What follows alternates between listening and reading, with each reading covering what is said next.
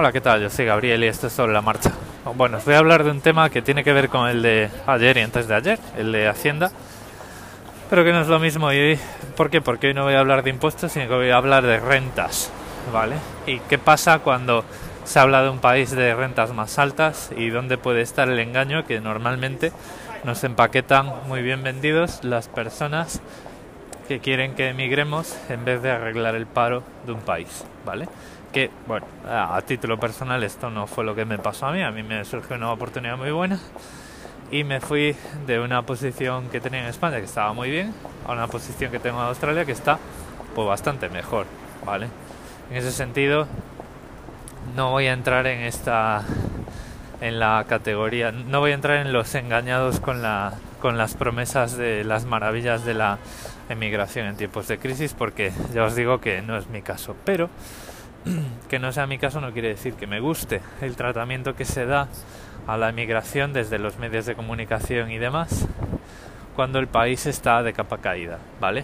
En plan, pues ya, ya me habéis oído algunas veces. Es que la sanidad en Australia es una pasada. ¿Veis que las jubilaciones en Australia son una pasada y esas cosas, ¿no? Luego llegas aquí y una persona de cada 200 vive en la, en la calle, ¿no? Es, es un sin techo que es una proporción que es una barbaridad. Entonces, eso quiere decir que el país tiene sus luces y sus sombras como todo, ¿vale? Pero hoy voy a hablar de un tema que me, eh, me revienta eh, la moral especialmente, que es cuando hablan de rentas altas y ya se quedan tan altos, ¿vale? Es que Australia es un país que tiene las rentas mucho más altas que en España, ¿vale? Y entonces nosotros o nos meten una idea o nosotros nos hacemos una idea equivocada de que por el mero hecho de que en Australia las rentas generalmente sean más altas vamos a vivir mejor. Y eso no tiene por qué ser cierto. Y es más, en general no va a ser cierto, una cosa no implica la otra, es una falacia de, vamos, es una asociación que no tiene ni pies ni cabeza porque nos falta la mitad de la información y muchas veces ni siquiera necesitamos esa mitad de la información, sino aplicar un poquito de sentido común. Vamos a ver, eh, muchas veces, y os lo voy a explicar así, a veces cuando nos dicen en un país las rentas son mucho más altas y llegamos allí y dices, bueno, pues aquí las rentas son mucho más altas, voy a ganar más pasta, pero luego al final de mes pues eh, vas corto de pasta porque todo es mucho más caro, ¿no?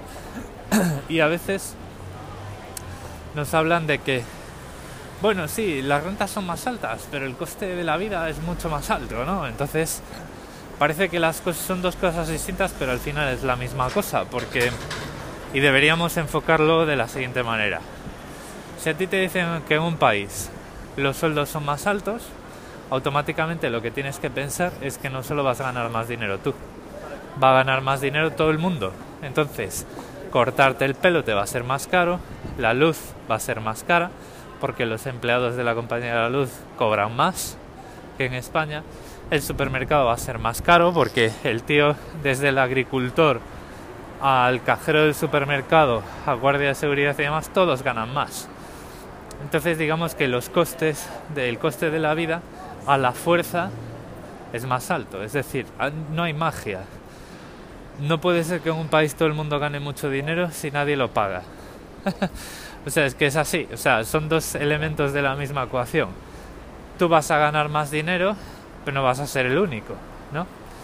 Por lógica, tendría que ser una situación muy extraordinaria, ¿vale? Si tú te vas a un país de rentas más altas en la que todo el mundo gana más, todo va a costar más. Entonces lo que tienes que ver es con la oferta que te hacen o con las oportunidades que tienes o en el sector en el que tú vas a trabajar allí, cómo están las rentas con respecto, o sea, cómo de bien o de mejor o peor está valorado ese sector de la economía con respecto al país del que sales, ¿vale? Vamos a poner un ejemplo. Imagínate que en un país las rentas eh, son en promedio pues cinco veces más altas, pero el sueldo básico, el sueldo mínimo interprofesional, solo es el doble que en España, ¿vale? Bueno, pues en general vas a vivir aproximadamente un 60% peor que lo que vives en España, aunque el sueldo mínimo interprofesional allí sea el doble, ¿vale? Porque tienes que ver la proporción de cómo son todas las rentas en ese país, con eso, aunque sea mojando el dedo y viendo dónde sopla el viento y sea una estimación así un poco a calzón quitado, te tienes que esperar que si las rentas son un eh,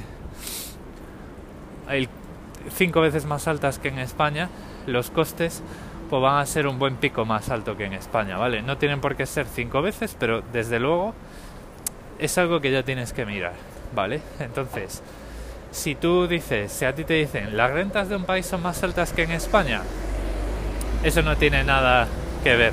Lo que tienes que ver es cómo esas rentas se traducen en el coste de la vida, pues puedes ver el índice de precios al consumo, cómo calculan la cesta de la compra, este tipo de indicadores macroeconómicos. Y luego, una vez ya tienes esa relación del coste de la vida con respecto a España y tienes delante cómo va a ser tu economía con el sector en el que vas a trabajar, pues ahí ya tienes una comparación real. Y es que muchas veces nos preocupamos solo de los ingresos, pero no nos preocupamos de los gastos. Y eso, pues por ahí empiezan a fallar las cosas.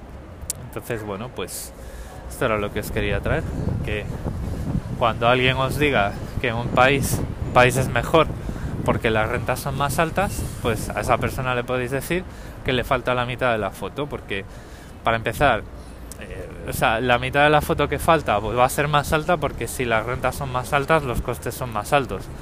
Porque digamos que los costes de la vida pues van en función de lo que esa gente, o sea, o sea, los sueldos de la gente van en función de lo que la gente paga por los servicios que le dan el sueldo a la gente que tiene sueldos más altos. O sea, es que no sé, yo lo veo bastante claro, no sé vosotros. Bueno, como siempre os digo, os dejo aquí el micrófono abierto para que me digáis vuestra opinión y a ver si así un poquito entre todos podemos criticar las noticias tendenciosas que tratan de, bueno, pues fomentar la migración y que la gente mire fuera del país cuando el país está mal y muchas veces llevando a la gente a situaciones muy delicadas cuando eh, se van allí se encuentran con que la mitad del pastel que le habían pues la otra mitad del pastel que le habían enseñado en la foto pues está podrida o tiene un sabor mucho más amargo del que se esperaban que bueno que por si alguien está preocupado o lo que sea os, os digo que no es mi caso pero que bueno pues últimamente soy muy crítico con este tipo de mensajes parciales y creo que todos deberíamos serlo y empezar a pensar que las cosas no ocurren de forma mágica vale cuando las rentas son altas, los precios son altos y no puede ser de otra manera. ¿Vale? Entonces no hay situaciones tan fáciles como, no, pues me voy a este país porque las rentas son más altas. Esa, esa decisión es una apuesta prácticamente es tirar una moneda al aire, porque igual que te puede salir bien, te puede salir mal. Hay que ver los costes, hay que razonar un poco los costes. Por ejemplo, podríamos ver cuánto eh, de más altas son las rentas medias de los agricultores eh, que en España para saber más o menos cuánto se podría eh, incrementar la cesta de la compra si compramos verduras ¿no? y los ganaderos.